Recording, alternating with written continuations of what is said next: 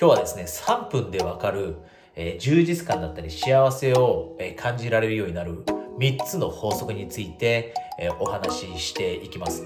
もう早速1つ目、えお話ししていきますね。1つ目は、まずは強く充実感に満ちた人生だったり幸せというのを望むことなんですね。望むこと。で、これよくこんな風に言うのを聞いたことあると思うんですが、人は自分が望んだ分だけ幸せになると。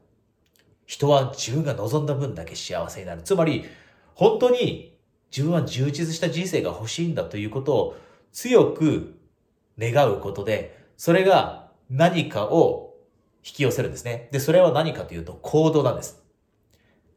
強く願望を持てば、強く幸せになりたい、充実感に満ちた人生を得たいと思えば、必ずその後に行動が伴います。で、その行動が実際にあなたに幸せだったり充実感というのをもたらしてくれる。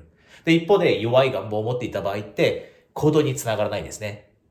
で、そうすると、結局は、なんとなく、もっと充実感に満ちた人生欲しいと思っていても、それを実際に実現できなくなってしまう。これが一つ目の必須の法則です。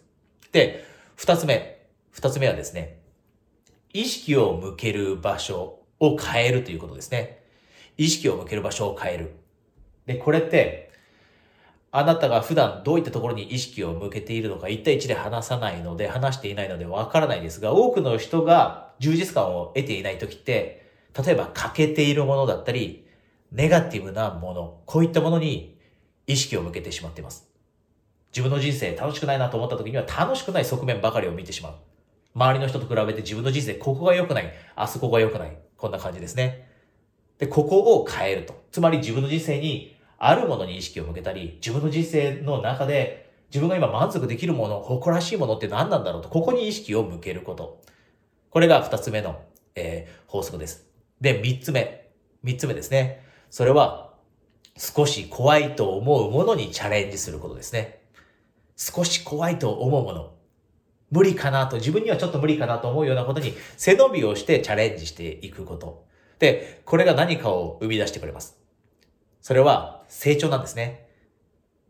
で、過去あなたの人生の中で振り返ってみてほしいんですが、おそらく自分の人生で良かったなと思う時って実は辛かった時だったり、ものすごい大変だった時だと思うんです。で、その時のことを今振り返ってみると、当時は大変だったのに、怖かったのに、あれっていい経験だったよねと。でそうすると人生が充実しているという感覚得られるんですね。なので、怖いことにチャレンジして、で、成長を作り出してて、後から満足できるようになってくるようにと。これが3つ目の法則になります。少しでもあなたが今充実感を感じていなければ、そのその状態を克服できるように、えー、今日お話ししたので、これが役に立てば嬉しいです。